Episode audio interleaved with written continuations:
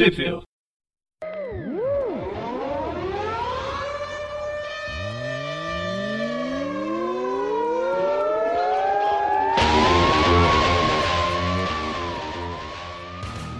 Bem-vindos a mais um Trip View. Eu sou o Presto. Eu sou o Maurício. Eu sou o João. E hoje a gente vai falar sobre o espetacular Spider-Man. É claro, né? Todo mundo tá esperando isso no, no programa. Mas que edições que a gente vai falar hoje? Fala aí, Maurício. Ah, tá. Hoje a gente vai falar das edições 297 até a edição 300, incluindo a 298 e 299 no meio. Elas já, foram publicadas aqui no Brasil, né? Já, já foram. Elas saíram na revista.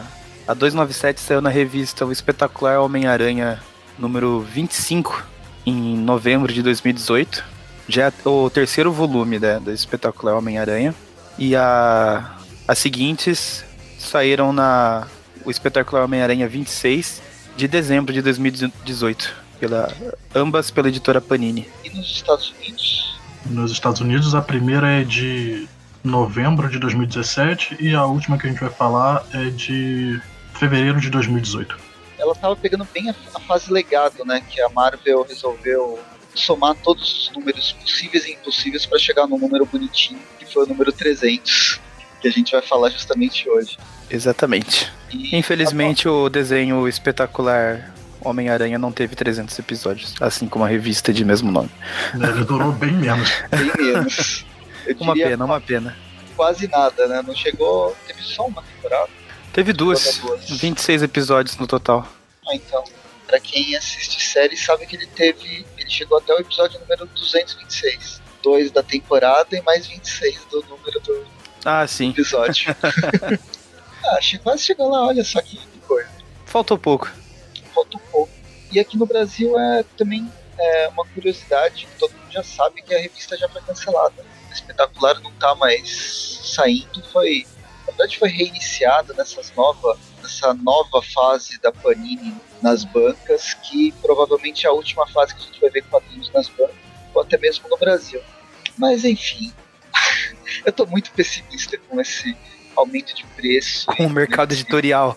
o mercado editorial, principalmente de super-herói. Eu acho que a Panini, ela sabe aquela expressão pisar na jaca, com um aumento de preço de- das revistas, a qualidade que eu acho que aumenta sem necessidade nenhuma, só vai por. eu Sim, mesmo sim. não sei se eu vou continuar. Mas, bem, enfim, é só uma reclamação minha, vocês podem reclamar também. Mas é, essa fase do espetacular Spider-Man é uma quase uma revista paralela à Amazing Spi- Spider-Man, que era do Dan Slott.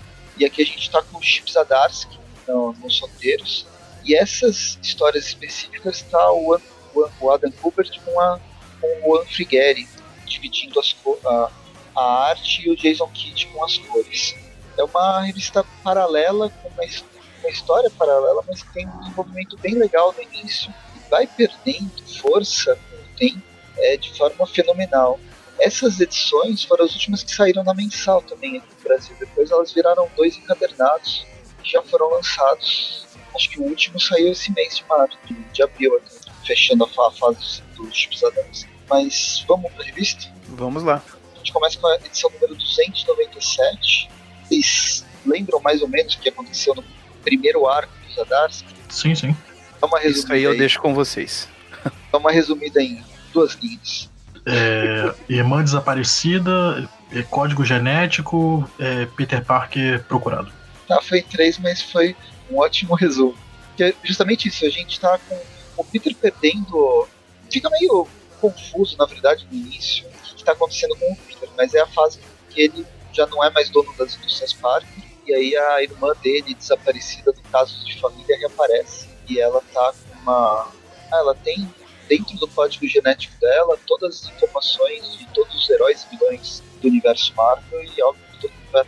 Eu exagerei, só são só dos heróis. Eu acho que é da, de uma galera em geral. O ponto é que ela é bastante interessante para as pessoas sequestrarem ela e tirarem todas as informações. E ela mesma não tem acesso a essa informação, né? Tá correndo na nanotecnologia do, do sangue da, da garota. E aí a gente começa justamente nessa edição 297 com Peter tentando é, ele, ele, ele chega na casa dele, né, para conversar com a onde ele tinha deixado a Teresa e a primeira coisa que acontece é ele ser atacado pela pela polícia. Acho que a Shield já não existe mais nesse, nesse momento, de novo, para variar. E uma coisa que acontece que tá em desvantagem é que o sentido aranha não avisou que ele estava prestes a ser atacado. Então, sentido aranha, mas ele teve motivo. Tem, tem, vai falar. Ele explica na revista, é. É. Ah, tá. é meio que de propósito, pra gente também não entender por que, por que, que não tá funcionando. Mas ele dá um jeito de sair daí, uma passagem secreta que criou com as próprias mãos, com alguns personagens, e consegue fugir né, da, da. Não sem antes levar alguns balaços. Uns pipoco. Pipoco no pé do ouvido, como diria o Sérgio Berranteiro. É, não sei não, mas eu acho que essa bala não é bala de borracha. Assim como a polícia costuma utilizar. Ou tinha muita pólvora. Ou muito forte. Quase um tiro de verdade. Foi, foi, foi forte. É um tiro de aviso. É um tiro de aviso, né? Depois vem o 79. E aí. e aí, basicamente, essa primeira, essas primeiras páginas são o Peter tá dentro do prédio dele, fugindo da forma que dá, tá tudo apagado, né? Porque cortou a luz do, do local. E a melhor forma de fugir no momento que você não tem nem o seu, seu, um dos seus melhores poderes, ou pelo menos é um poder que algumas pessoas acham que não tem, que é o senso de perigo, ele usa um, uma coisa que ele aprendeu com Miles Morales, ficar invisível. E dessa forma ficar invisível com uma, é, uma fantasia de, como é que chama? Policial da SWAT. Exato. Mas o. Infelizmente ele não tem o poder de convencimento. Em dois segundos o pessoal já percebe. Ah, cadê sua arma? Peraí, vem aqui um pouquinho, chega mais perto. Aí o disfarce dele vai por água abaixo, ou melhor, escada, junto zero, com o. Zero com de o... manhã, né? Zero Lábia, de malandragem. É zero de lábia, não é mãe? É. Troquei as bolinhas no storytelling. Aí o disfarce dele vai por escada abaixo junto com o, o outro cidadão ali. Ele fica um pouco preocupado porque o cara tá caindo e ele não quer carregar mais uma morte na consciência dele. Ele joga os dois cartuchos de teia que ele tinha, os negócios explodem e faz uma, uma rede improvisada ali para amortecer a queda do cara. Nisso ele continua correndo. E aí ele foge da melhor maneira que a pessoa poderia fugir. Cavando a própria cova. tipo, Não. é uma, é uma cena que eu gostei bastante. Bem, bem legal a forma que o cara resolveu. Ah, no quadrinho ficou legal pra Sem caramba. precisar, sem precisar ser extremamente descritivo, né? Ele soube trabalhar com a. Essa, essa primeira edição é do Adam Kubert. Isso. E ele soube trabalhar a narrativa gráfica da melhor forma possível. É, utilizando o formato de quadrinho mesmo, né? Ao mesmo Pô, tempo que o ficou bem quadrinho criativo. é um prédio, aqui a cada quadro ele, ele mexe com uma perspectiva, seja uma perspectiva bem que difere. Você tem uma perspectiva central é, na- nos três quadros, que mostra três andares, mas ela vai diferindo, diferindo do ponto de. do ponto central lá, que eu esqueci, a linha do horizonte. Sim. De uma forma bem legal, como se você estivesse vendo. Como se você estivesse vendo um corte do edifício. Vai, alguém que tá de fora vendo um corte e o cara. um cara atravessando as paredes. Mas respeitando todo, toda a perspectiva. Não, ficou bem legal. possível. Apesar de ser. Apesar de ser dividido em três quadrinhos, você pode considerar que é uma splash page também. E, e essa página ela quebra muito o, o, o número em geral, porque ele é dividido bastante no, no esquema de seis quadros. É, a maioria do quadrinho são, são seis quadros por página, então vem essa página que são três quadros longos. é, e fica muito legal, dá uma quebra de no, no, no ritmo que você tá lendo. Te faz prestar atenção em coisas diferentes. Quebra o ritmo e o chão também. E a própria. O, e o próprio. Como, como você disse, os quadros eles estão bem fechados. tá? É, é bem, bem tradicional. A gente tem a, a, a calha dos quadros, quadrinhos muito definida. E aqui ela, ela pertence à história. É, uma, é um quadro só, como, como a splash page. Sim. Gostei. Eu vou, vou parar de babar ovo. Aí ele cai, né? Ele vai, ele desce até o subsolo, onde ele tem algumas coisas guardadas lá. Aqueles armários que só existem nos, prédios norte-americanos que já não tem mais espaço para nada. Sim, ele diz que ele, que ele seguiu uma, uma dica do Demolidor para manter sempre algumas coisas guardadas, um, um segundo uniforme. Aí a gente corta pra fora do prédio que a polícia tá, tá rondando o prédio, aí tem um pessoal lá fora esperando, esperando eles saírem, esperando as ordens. Aí o, o Peter ele coloca o uniforme, que é um, um amálgama de uniformes que estavam jogados lá no, no, porão dele, explode a porta da frente, uma janela cheia de guardas, pro, pros snipers do, dos prédios do lado não conseguirem acertar ele. É, vai distribuindo porrada, vai distribuindo porrada até que ele consegue escapar da polícia e dos tiros. Mas continua sem o sentido de aranha. Ele vai parar lá num, num beco escuro, de repente chega um cara falando assim, ah, até que você é esperto. O cara já mete um chute, joga ele contra uma van inocente que estava apenas passando por ali. É um, esse é um personagem, uma, uma roupa completamente bizarra. À primeira vista me lembrou um pouco o escorpião, mas talvez o choque, mas na verdade não é nem. Num primeiro momento eu achei que fosse o Alistair Smite. Por causa do chifrinho, que na verdade é o olho. É, exatamente. eu não fazia ideia mesmo de quem era. É, assim como a aranha roubou a roupa pegou todas as roupas possíveis que ele tinha. Esse carinha também fez os vilões do universo Marvel. E ele é o agente Mintz, está procurando pela Teresa e sabe que o Aranha tem a informação e fala que sabe também que ele não vai passar. Então ele não vê problema em arrancar a força. E aí, felizmente, ele é salvo pela pessoa mais improvável que ele esperar. O JJJ. Tan, tan, tan. JJ que agora sabe que o Peter é o, o Homem-Aranha. Eles têm uma conversa bem legal no carro agora que o, o Peter fala, Jonah, é, eu te devo uma. Aí ele fala, você me deve milhares do, pelos anos que você passou tirando fotos do Homem-Aranha. Então, mas é, é, legal que no fim o JJ ele acaba. Ele foi. A revelação foi feita na, lá no arco passado, né? Dos Sidarces mesmo. E ele vai se transformar num, num ótimo aliado, bem fiel. Aí eles continuam andando até vão pra, pra, pra casa da Tia May, tá sendo algemado prédio. É o JJ que coloca um pouco bom senso na cabeça dele, falando que, ó, se você for pra lá, você vai preso, não vai salvar sua tia. Ele vai lá e se entrega. É, porque, né, é o inteligência não é muito forte dele. Aí a gente vai pra edição do número 298, termina a primeira edição, vamos pra segunda, aqui com Pantera Negra na, na capa.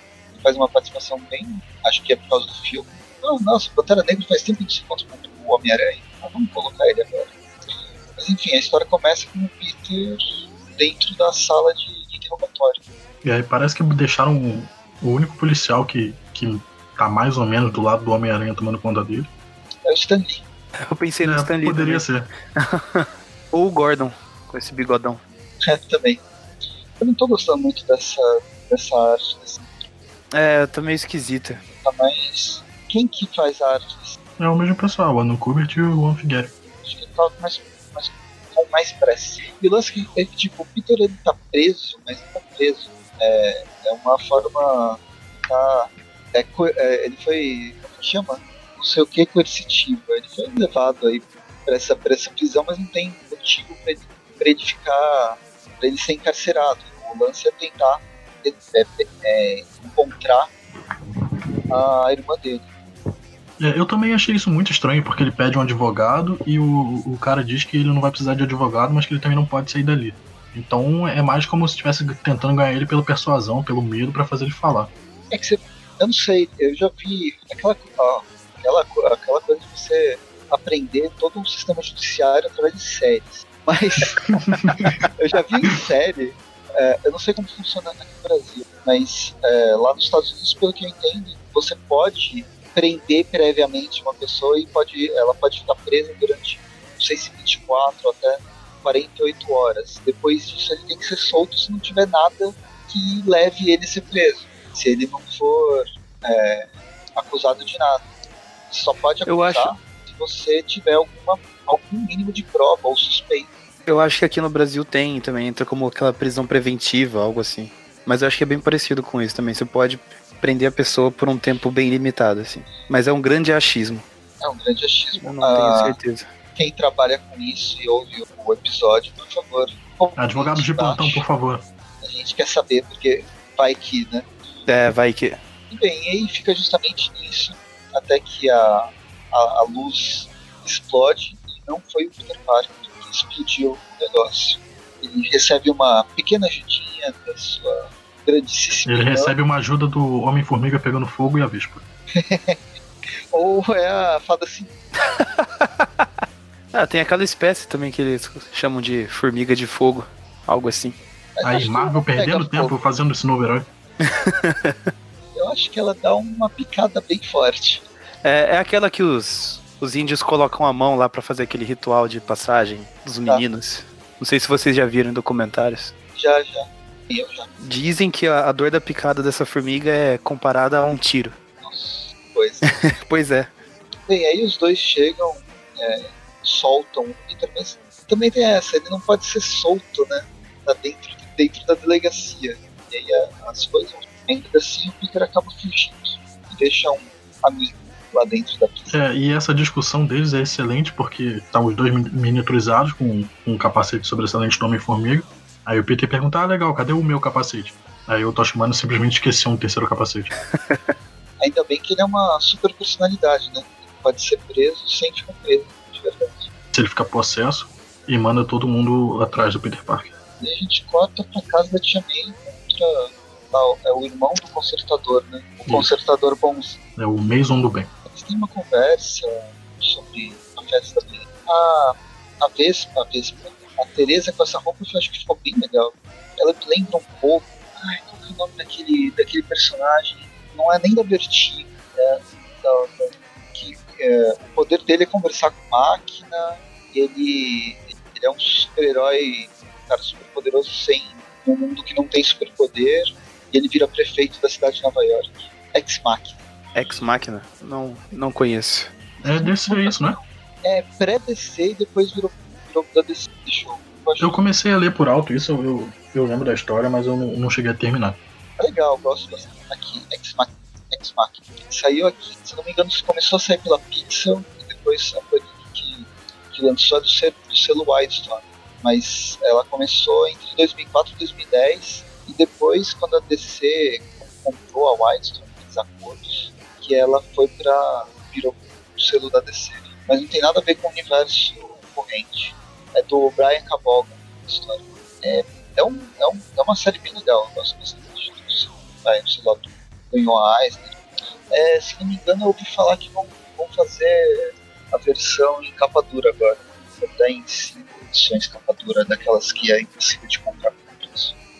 Mas enfim, só um comentário. Eu gostei da É, aí a gente corta pro, pro Shocker saindo, saindo do bar pelo, pela porta de trás.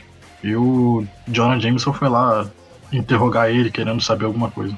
Aí o Jameson fala que, que ele tinha um, um contato que mandou procurar alguém lá no bar sem nome. Aí o Shocker ameaça atacar ele. O Jameson fala que a Beth tá, tá no prédio do lado, tirando foto deles, e a qualquer momento ela pode vazar essas fotos. Aí o Jameson pede a pista do que ele quer, que é sobre o consertador, e o Shocker aparentemente fala com ele. Isso porque o Shocker, é, a gente sabe que ele não ia matar ninguém. Ah, com certeza. O próprio Shocker sabia disso. Ele deu uma, uma migué monstro. Bem, não é à toa que o JJ foi o Shocker. Se fosse qualquer outro, o cara matava o JJ e ia matar todo mundo que estivesse em volta. Enfim, a gente volta pra, pra conversa do, com a Teresa, tá? E aqui que eles falam sobre o, sobre o negócio do sangue dele, do, sangue da Teresa, que por que, que eles estão atrás dela. É, eles dão uma relembrada do, do porquê que tá todo mundo atrás dela, porque ela pegou os dados, é, criptografou e botou dentro do sangue dela. E a ideia é tirar ela da cidade agora, levar pra São Francisco, lá pros, pra Universidade Horizonte, onde eles talvez não consigam ajudar. O Peter fala que não vai com ela, que ele vai ficar, quando de repente eles começam a ser atacados. O E aí pobre, ta- pobre taxista não entende o que tá acontecendo. E o De Peter repente, revela o poder de, o, quem que ele é pro taxista, pois é. Porque, tipo, o Peter já é uma figura. Querendo ou não, o cara uma hora ia se tocar. não. Mas enfim, ele veste a roupa a la Superman do, do Homem-Aranha e vai enfrentar o Abutre. Que agora tem uma cúpula na cabeça. O abutre que ficou preso no âmbar. Será que se tirar o sangue dele a gente consegue clonar e criar vários Abutres?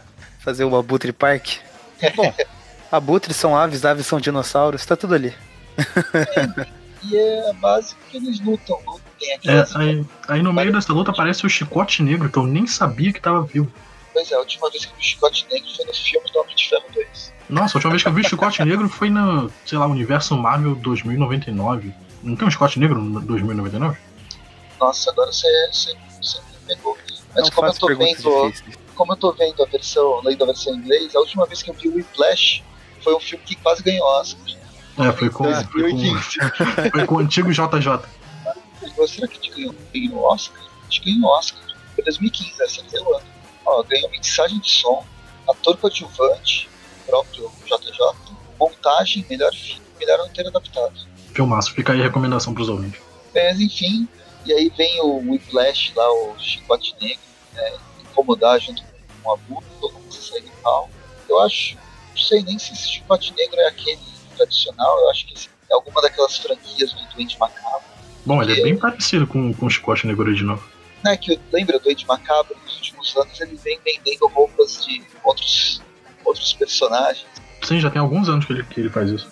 E aí alguns mudam um pouquinho, outros são iguais. Mas enfim, o Peter tá levando uma sova dos dois. E eis que surge o Pantera Negra. Porque afinal ele apareceu na capa, ele tinha que aparecer na Não necessariamente. Já, já, fui muito, que- já fui muito enganado por muita capa de revista. Exato. Lembre-se que eles costumavam colocar o Homem-Aranha nas capas do Demolidor pra vender a revista. É, eu sei, eu sei. Mas enfim, o importante é que o Pantera apareceu. Não é uma propaganda enganosa. E ele detonou os dois, né? Assim, ele detonou o Abutre, o velhinho, e o Peter conseguiu bater no chicote. É, ele, ele fica saltando por entre o, o chicote do chicote negro e diz: Ah, eu já lutei com um cara que tinha quatro desses, então só dois é, é bem fácil de, de lidar. Ele tem a Sim. metade da preocupação. Sem o senso de perigo. É verdade. Dependendo só da memória muscular, vai. Aí, o- depois da briga acabar, o T'Challa fala que, que ele já sabe de tudo, que, que tá acontecendo com a menina, com, com o Homem-Aranha. Ele diz que pode dar abrigo pra ela na embaixada de Wakanda e talvez até levar ela pra, pra Wakanda pra, pra ela ficar segura lá. O Pantera sabe que o, o Aranha é o Peter? Acho que atualmente não. Eu não sei. Eu já não sei mais quem, quem sabe a identidade dele. Ah. Porque depois do pacto, tipo. Se bem que eu não sei se o, o T'Challa chegou a, a saber a identidade. Ah, eu também não, não lembro. Mas ainda assim, não sei, vendo os seriados ultimamente de super-herói, alguns um pouco, um pouco mais realistas, embora não seja realista, é o Raio Negro, ou mesmo os filmes do, da Netflix, da, da Marvel, eu vejo como identidade secreta ela é quase impossível de existir, principalmente com vilões recorrentes. Sim. Tipo, é difícil você levar uma identidade secreta para pessoas que você tem contato todo dia, ou você tem contato várias vezes, em vários momentos. Então, o T'Challa, até pela inteligência que ele tem, não sacar, talvez ele nem se importe. Desse assunto de identidade secreta, eu sempre lembro do filme do Lanterna Verde, que o, que o Lanterna Verde chega pra, pra menina lá, ela, Hal, como você descobriu? Cara, eu te vi pelado, essa máscara não, não vai te, te esconder. Uma das únicas coisas boas do filme. então, é bem... Mas aí eles Ah, é. conversando pra saber se vai ou não vai, e a gente volta pro, pro Abutre que tá se afogando do lado, se afogando e morrendo de intoxicação né, nesse rio limposo. E ele entra em contato com seus contratantes. Ele fala lá com o consertador e fala: pode mandar todo mundo. Chama a galera. E a gente vai pra edição 299, onde a conversa continua entre T'Challa e os dois irmãos. Eu gosto é, da, da Teresa, eu falei, não sei, foi goela abaixo e meteórica a relação dos personagens, mas não sei, eu gosto da Teresa, eu gosto dela da irmandade, da broderagem. É um tipo de relação que o Peter nunca teve, né? Sempre ficou no. Aquele negócio de Mas- melhor amigo, tipo com o Harry, coisas assim, mas nunca chegou a ter uma. Como você disse, uma irmandade, assim, ou coisa do tipo. É uma relação diferente, né, de melhor amigo. Mas uma, uma relação que me lembra, embora com personagens completamente diferentes, foi com o Ben Ray. Ah, é verdade.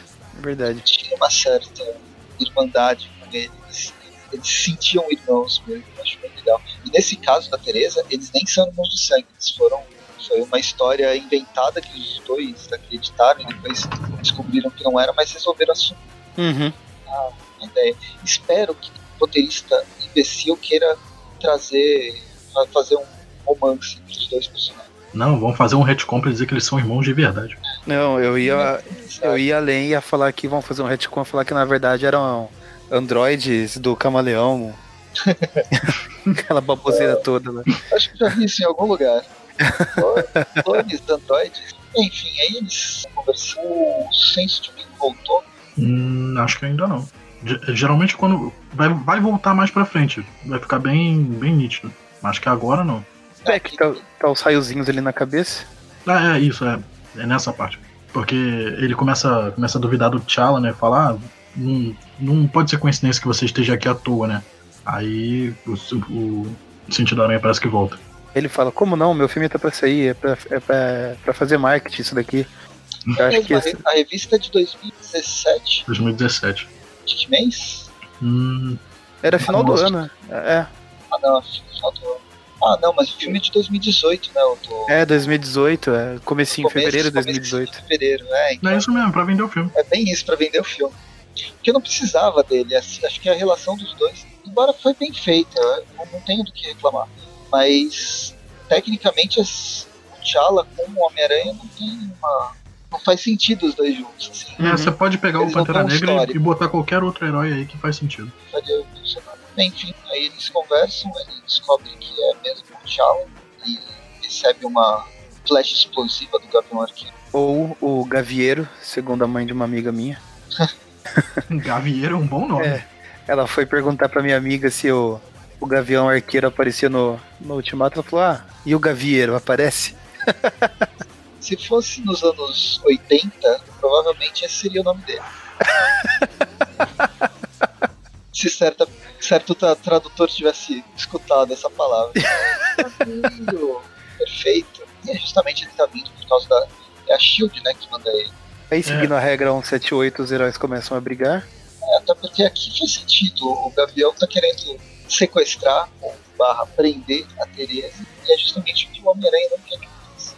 Aí eles lutam de uma forma mais humanamente possível, que é o Homem-Aranha jogando o, o T'Challa e o, o Gavião e aí os dois podem fugir. Mas... Sei, nessas cenas eu sempre lembro daquele meme do Vou bater nesse filho da puta com esse outro filho da puta. Nossa, esse meme é muito bom. sempre que eu tenho oportunidade de usar essa frase, eu uso. Não, é, o, claro. o Homem-Aranha. Ah. Não, pode falar.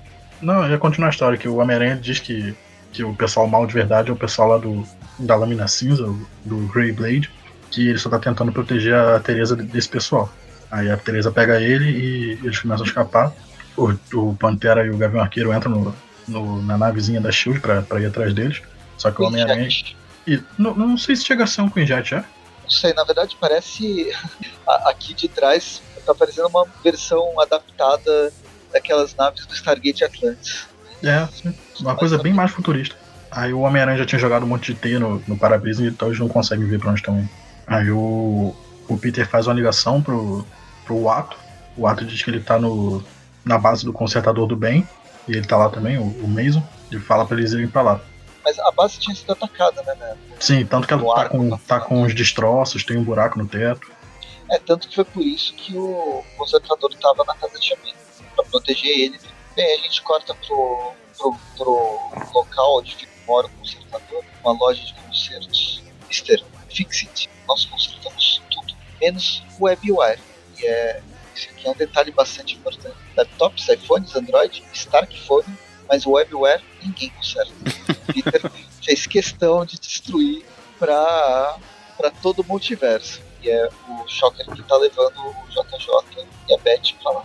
E do consertador. Isso, aí a gente vê, vê de relance que o Shocker também tem um daqueles telefones irrastreáveis do, do consertador. Aí o Jonah e a, e a Beth continuam descendo as escadas e a gente corta para a base do Mason, o Peter e a Teresa estão chegando pelo buraco do, no teto. E o mesmo símbolo do consertador lá no celular é o que a gente vê na tela do consertador, do consertador E bem, é, se, se, eu lembro bem, isso aqui, eu não sei se já falou, vai falar, é, é uma tecnologia do, do Starkphone, né, modificada pelo consertador, para ter uma ligação que só as pessoas que têm esse mesmo telefone conseguem, né, criptografado. É, eu acho que ele vai falar mais pra frente, vai explicar direitinho o que é, que é irrastreável, que só quem tem consegue achar os outros. E aqui a gente vê o consultador bonzinho, que era parecendo ser bem calmo, embora gigante. Tá bem estressado, né? Eles, eles discutem um pouco, aí o, o ato mostra na TV que tem um pessoal brigando na cidade. A gente vê que tem a Besoura e o, e o Abutre estão lutando com a Coração de Ferro. E o Homem-Aranha decide ir pra lá pra ajudar. O Homem-Aranha vai lá, o Flash aparece pra ajudar, vou fazer referência ao de Ferro 2. Aí aparece algum dos Vingadores pra pra ajudar nessa luta. O, o Pantera e o Gavião Arqueiro aparecem também. Uma sequência generalizada de Tom Sockball. Isso aí no, no, no começo. No começo não. Num certo momento da luta aparece um robô gigante com a cara do, do consertador no meio. É o consertador inspirado no Lovecraft. um gigante cheio de tentáculos. É, tem vários tentáculos. Pode ser tanto Lovecraft como os como conhecendo o consertador, acredito que pode, pode também alguns animes é, para maiores de 18 anos. Eita. Tipo, Aí olha ele- até a cabeça, onde seria a cabeça do bicho. Aí ele chega falando que é uma atualização de Esmaga-Aranha, que agora ele chama de Esmaga-Herói. É uma coisa muito mais genérica, onde ele pode, não se É. prende apenas a aracnídeos. É uma jogada de marketing. E aí é concentrado nele para todas as porradas. Vários heróis acabam levando muita porrada. E é um dos mais. seria um dos mais fortes campo. É, o consertador ele, ele chega a dizer que, que ele queria que os amigos do, do Homem-Aranha todos estivessem reunidos num lugar só. Ele queria a maior quantidade de heróis junto para poder acabar com eles. A gente vê que todas as peças de tecnologia começam a dar defeito, o Visão começa a dar defeito, as partes de tecnologia da roupa do Pantera começam a dar defeito também, as asas do, do Falcão. E aí, no meio dessa cena de luta, a gente tem uma breve vislumbre do que, que é, do que está acontecendo com o JJ. É, eles, eles descem até um, um lugar que parece ser uma biblioteca gigante embaixo da loja. Aí o Jonah fala pra, pra, pra Beth se esconder, que ele viu, ouviu algum barulho, que tinha alguém chegando. Aí de repente ele é agarrado. uma pessoa inesperada. E é o consertador do bem. Exatamente. Teoricamente. Mas ninguém esperava que os olhos dele brilhassem vermelho. O olho brilha vermelho, a gente sabe. é um exterminador do futuro. Só que surpresa, a gente vira a página o que acontece? Ele pare um filho, o próprio consertador. Consertadorception. É, acho que isso aqui é o, o que ele tava com saudade das tartarugas. A gente descobre que o consertador do bem sempre foi um robô e o consertador de verdade sempre esteve dentro dele. E acaba a revista. a edição, uma, o consertador, no caso, ele está segurando o- a Teresa, né? Pegar. E vamos para a edição número 300, uma edição especial, mais páginas, um dobro de páginas. E a história começa exatamente onde ela tinha parado, com o Homem-Aranha sendo esmagado pelos esmagueróis e todos os vilões em volta dele fazendo Muito vilanesco. É o novo Sexteto Secreto, Sexteto Secreto. São os novos inimigos superiores, porque tá metade da galera aí. Não, são seis. Bom, Mas não eram os inimigos superiores que só tinham cinco? É, então, mas às vezes eles variavam, às vezes tinha sete, depende da, da edição. O Grande, por muito tempo, foram cinco, cinco, cinco. É justamente esse autor que tá fazendo mensais do Homem-Aranha agora. Não sei melhor cortar isso. Aí a gente vê que, que o Shocker ia, ia atacar o Homem-Aranha, ele leva uma flechada do Gavião Arqueiro. Aí a gente vê que os heróis eles também não são tão burros, eles tiraram as peças de tecnologia que estavam usando e começam a lutar sem elas. Pelo menos os que conseguem fazer isso, sim. É. Quem tá mais ferrando aqui é Coração de Ferro. porque, tipo, É ela e o Visão, né? É, o Visão tá desabilitado. A Coração de Ferro também, a armadura tanto quanto pesada, quanto não funciona as partes eletrônicas. Mas ela é salva pelo Homem-Aranha, que quebra a janela de apartamento e retira ela lá do, do campo de batalha. Consegue tirar ela de dentro da armadura. E aqui ele pede pra, pra coração. Pra coração. É o tesouro de- dela. pra ela hackear os, telefones. Afinal, se a tecnologia foi do Homem de Ferro, talvez ela seja a melhor pessoa pra isso. É nesse momento que o, que o Peter ele faz a ligação, né? Que, que o consertador do bem e o consertador do mal eles sempre teve trabalhando, sempre tiveram trabalhando juntos. Aí ela consegue descobrir o endereço e, e- e manda ele pra lá. Aí ela fala que ela vai, com, vai conseguir lutar com, com os outros heróis, aí o telefone dela se transforma num, num repulsor de mão, ela cobre o rosto e volta pra luta. O próprio rosto não quero. É só pra não respirar tanta fumaça. Bem, aí eles, eles vão lutar enquanto isso a gente parte pra parte importante da história. que é o consertador tentando extrair todas as informações realmente dentro da, do seu laboratório secreto de pensador louco. Nem, nem parece um, um, laboratório secreto, é quase uma biblioteca. É um espaço grande, tem, tem umas estantes. É, na verdade é um laboratório secreto disfarçado de biblioteca secreta. É, porque tem que ser secreto, porque fica Exato. atrás de uma. é um disfarce duplo. Mas no meio desse.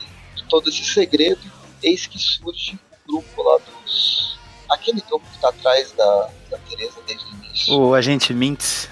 Agente Mintz, com aquela roupa estranha. E aí é. todo mundo começa, todos os, os, vilões começam a se bater.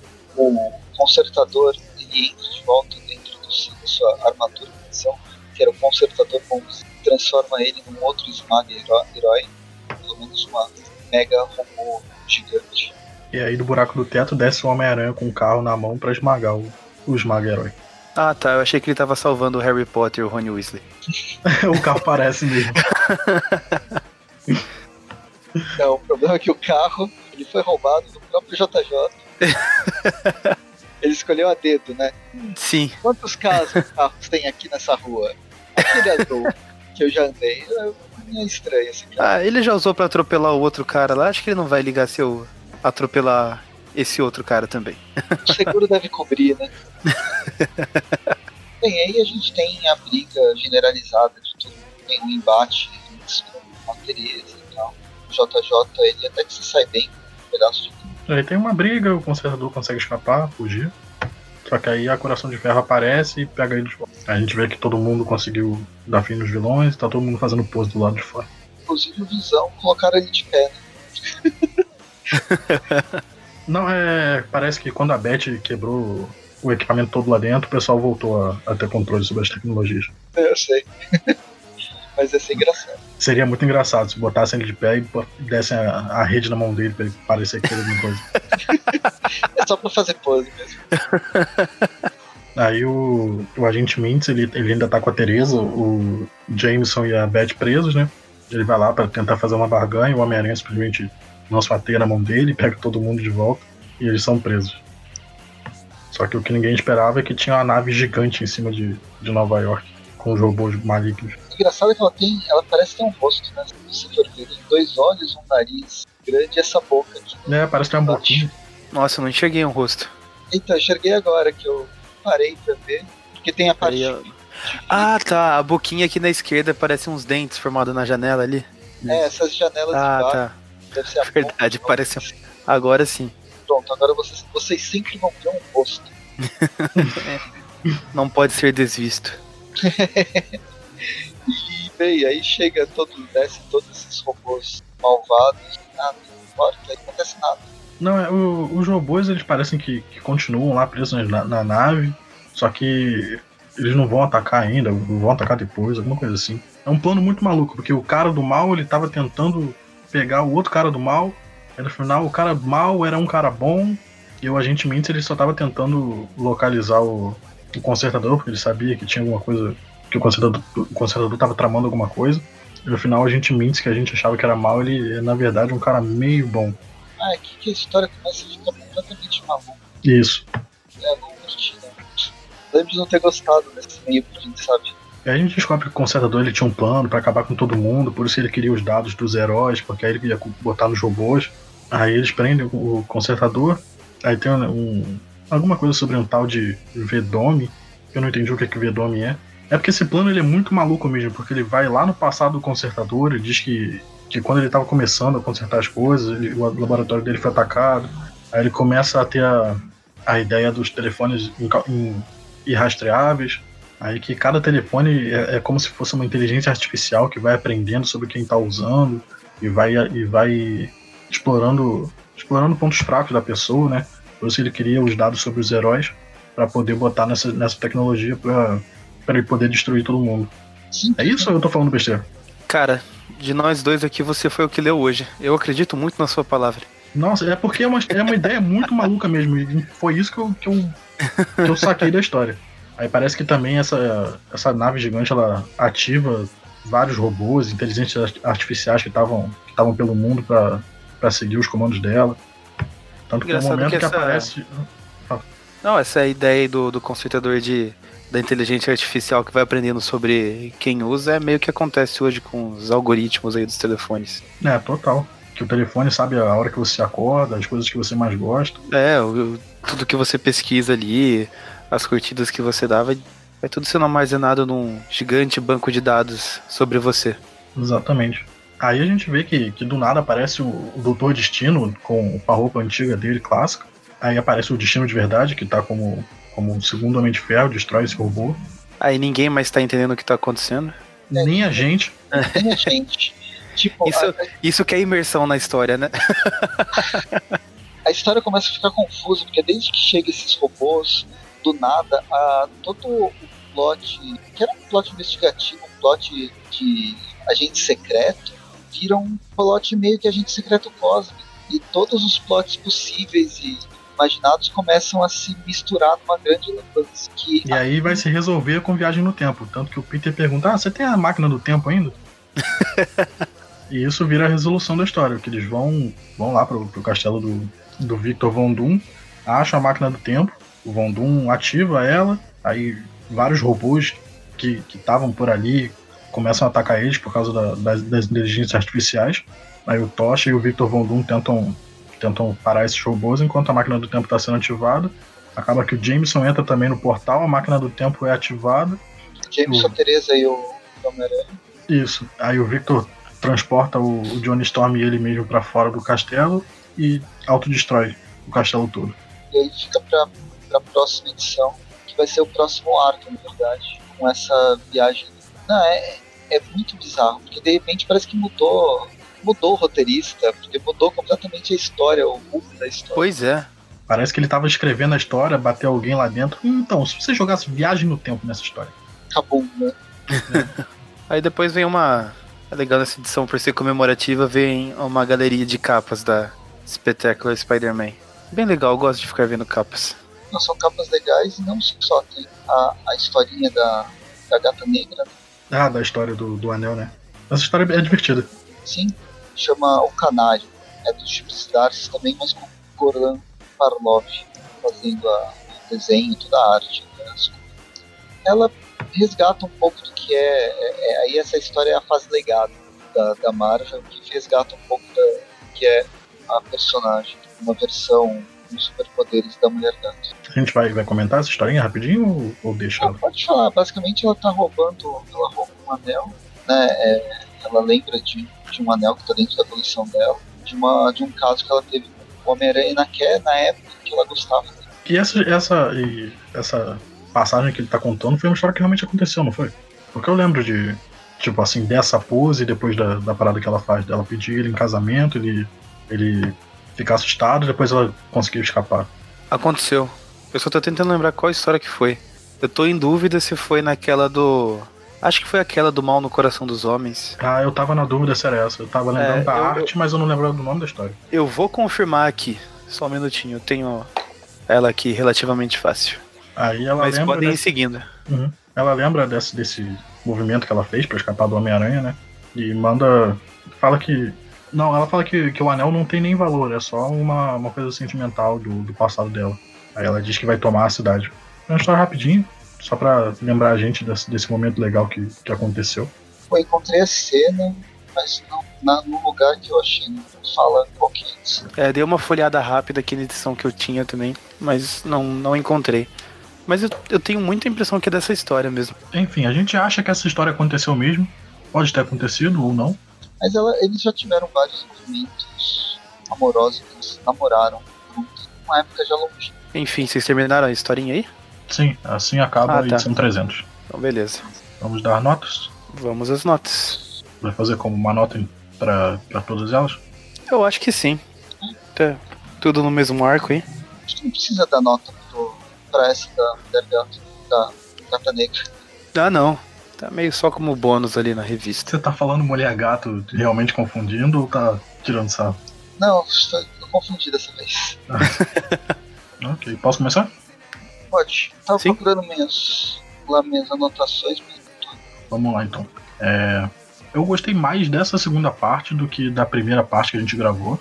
Da, do- da primeira parte desse arco, né? Da antes deles serem capturados. É, gostei muito da primeira revista. Eu gostei da perseguição do, do Peter dentro do, do prédio. Me lembrou muito filme de ação dos anos, dos anos 80. Que o cara tá preso no prédio, tem que dar um jeito de se livrar. E aí a, a, as resoluções elas tomaram um caminho que não me agradou muito.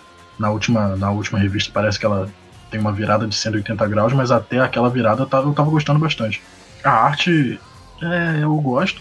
Eu gosto mais da, da arte da, da última revista do que, do que da do começo. Apesar de, de continuarem os mesmos artistas, teve, eu achei uma diferença. Então eu gostei, vou dar uma nota 8. Pode, eu tô última nota. Beleza. É, bom, eu não acompanho tanto o que está acontecendo nas revistas atuais, então vou dar um vou dar uma nota assim considerando o geral, até porque eu não acompanhei a primeira parte que o João mencionou. Então, para quem caiu de paraquedas, eu fui pegando as coisas meio por cima assim no contexto.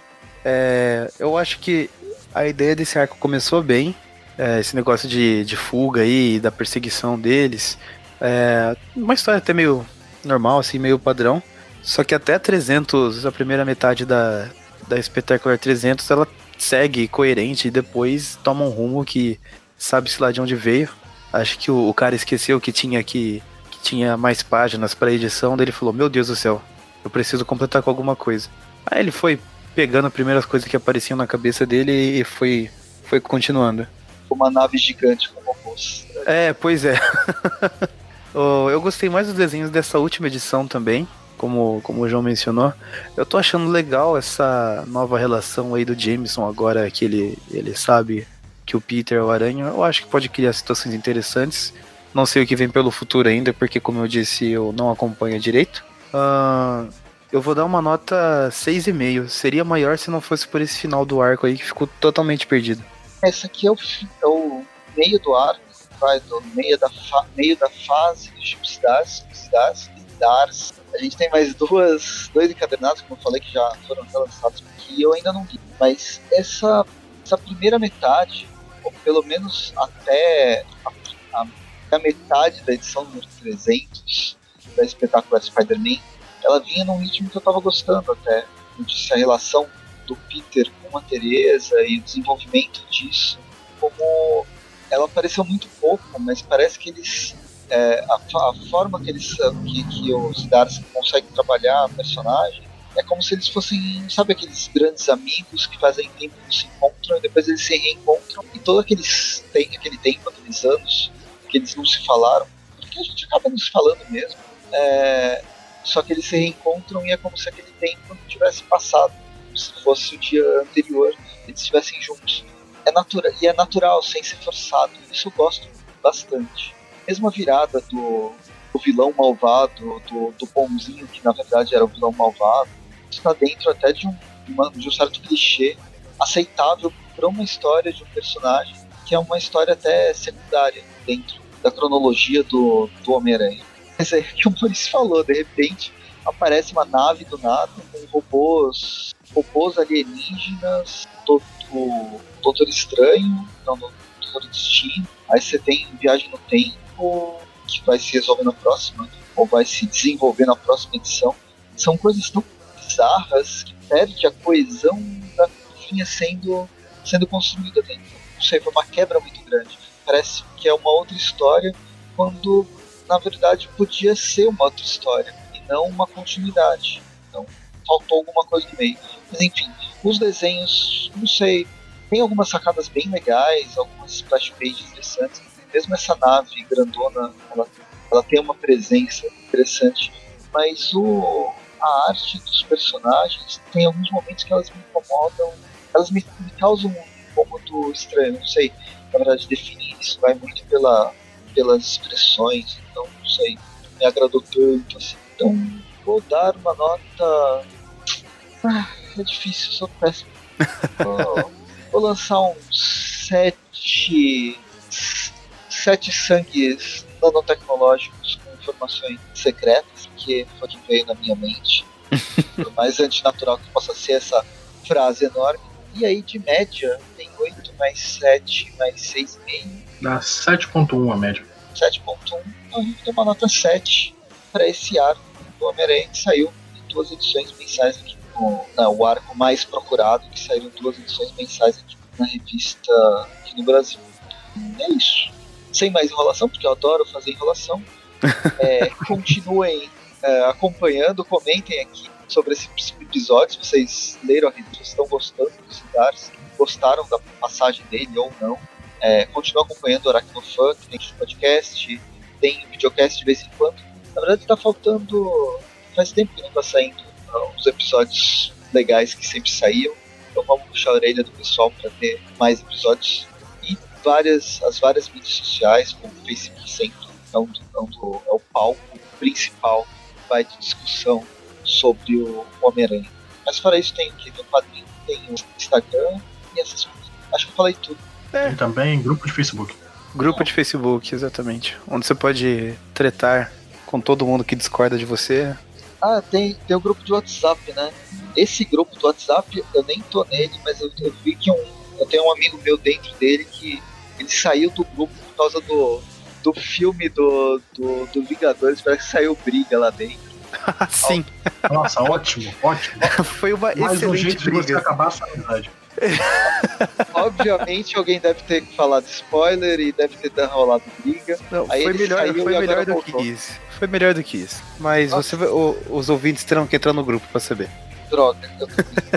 Então, Não, beleza. a gente te conta em off, presta. Beleza. Fica tranquilo. então é isso. Espero que vocês tenham gostado do episódio. Até mais e tchau. Falou. Tchau, gente. Boa noite. Life is a